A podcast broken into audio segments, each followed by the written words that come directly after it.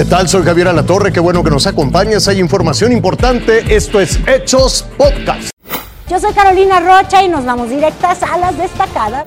Una lluvia tremenda en la tarde-noche, más bien tromba, aquí en la Ciudad de México, pues que provocó encharcamientos, caos. Las estaciones del metro otra vez convertidas en ríos. Y eso es lo que padecen miles de capitalinos. Viernes más de lluvias en la Ciudad de México. La gente le enfrentó lo mismo a ras de suelo con severos encharcamientos y hasta en las instalaciones subterráneas del metro, donde hubo auténticas cascadas. El viernes los capitalinos se enfrentaron hacia el mal tiempo que inició desde la tarde y se prolongó hasta la noche en diversos puntos como la zona centro y sur de la ciudad. Las intensas lluvias sorprendieron cuando aún había luz de día.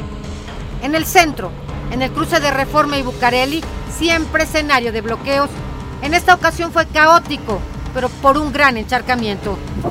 Insurgentes y el eje 1 Norte también fue un cruce afectado, así como calzado de Tlalpan, donde el agua provocó conflicto vial.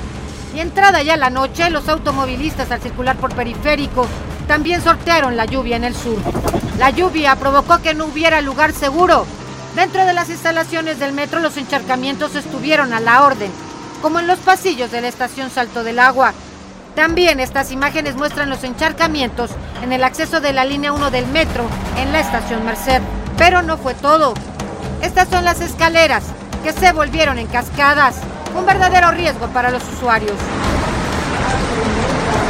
Y de las paredes el agua hasta salió a borbotones, como muestra este video tomado por los usuarios. Lluvias que continuarán en las próximas horas, así que tome sus previsiones. Silvia Otero, Fuerza Informativa Azteca.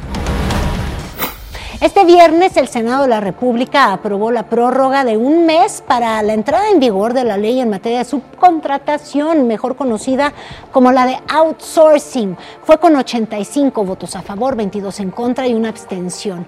En breve sesión, los senadores del PAN insistieron en que la prórroga fuera de seis meses, pero su petición fue rechazada. Así que el dictamen quedó como fue aprobado en la Cámara de Diputados.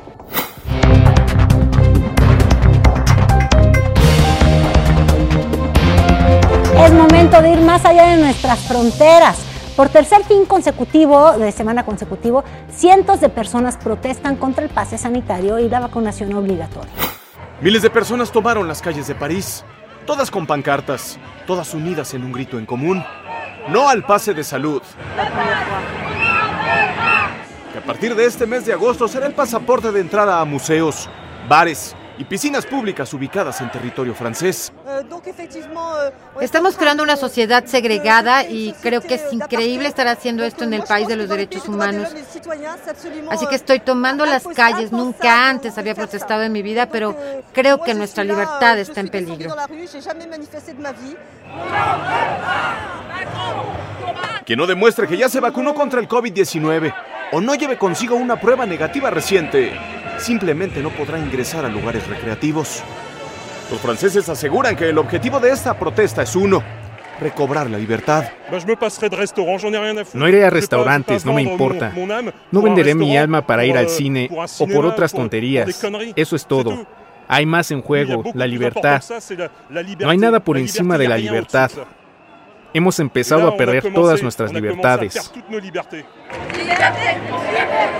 Y es que los planes del gobierno de Emmanuel Macron son que dicho pase de salud también sea necesario para entrar a restaurantes y para poder viajar en tren o en avión. Esta orden le valió que su imagen fuera comparada con la de Adolfo Hitler. Para mí la vacunación no es un problema, es una elección individual, pero el pase de salud se ha convertido en un impedimento a la libertad.